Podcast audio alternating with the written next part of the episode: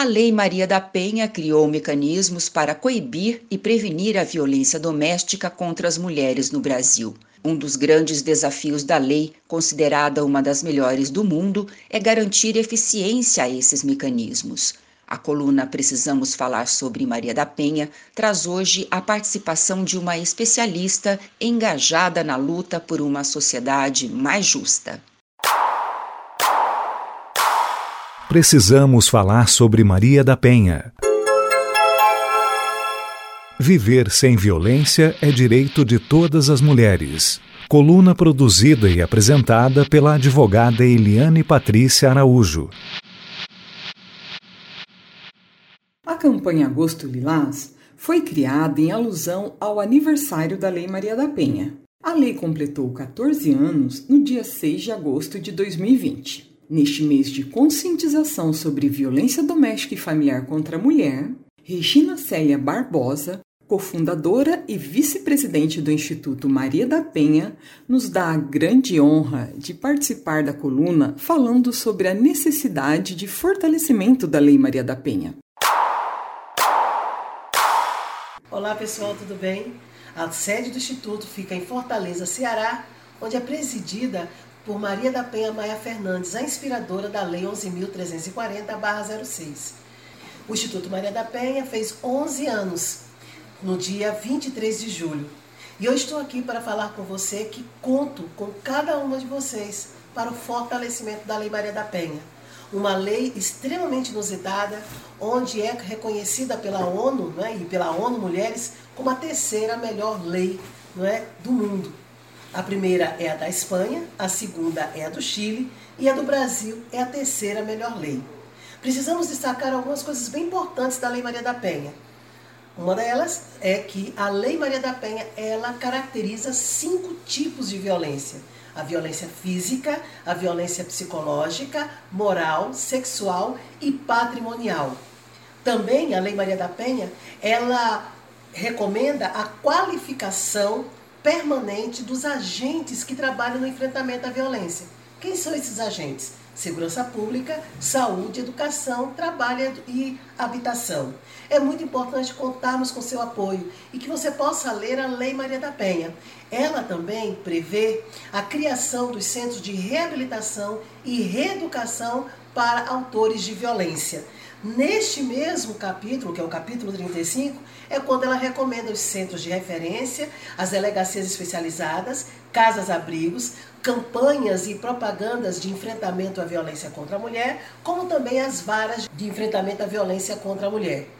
Gente, é muito importante que vocês leiam, é muito importante que vocês possam buscar uma melhor eficiência na aplicabilidade da Lei Maria da Penha. Todos os municípios devem ter, no mínimo, a menina dos olhos da Lei Maria da Penha, que é os centros de referência.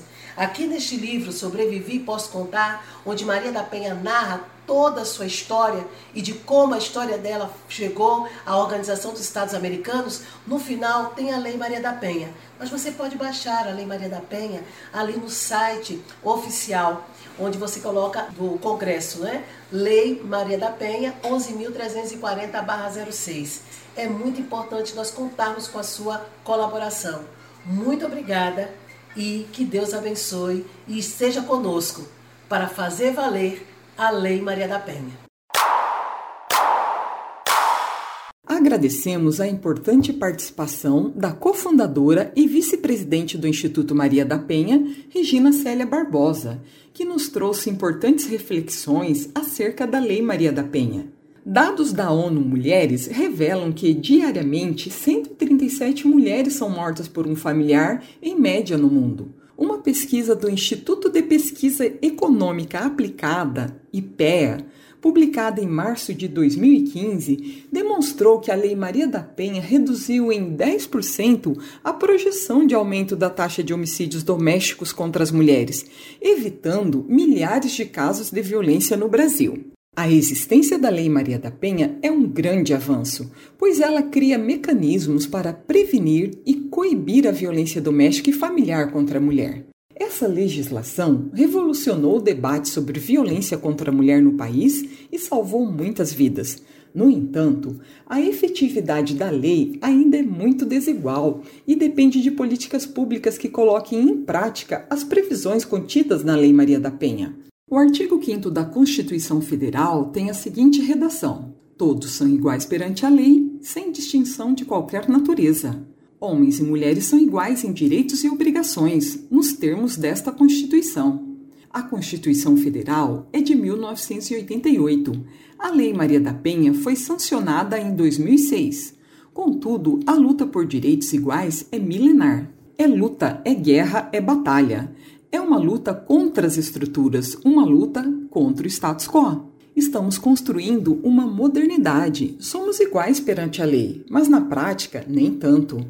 Mas a jornada continua. Há um longo caminho a ser percorrido na materialização de políticas de proteção aos direitos das mulheres. Por esses motivos é que precisamos falar sobre Maria da Penha sempre. Precisamos falar sobre Maria da Penha. Viver sem violência é direito de todas as mulheres. Coluna produzida e apresentada pela advogada Eliane Patrícia Araújo. Contatos pelo WhatsApp 43 988 359339.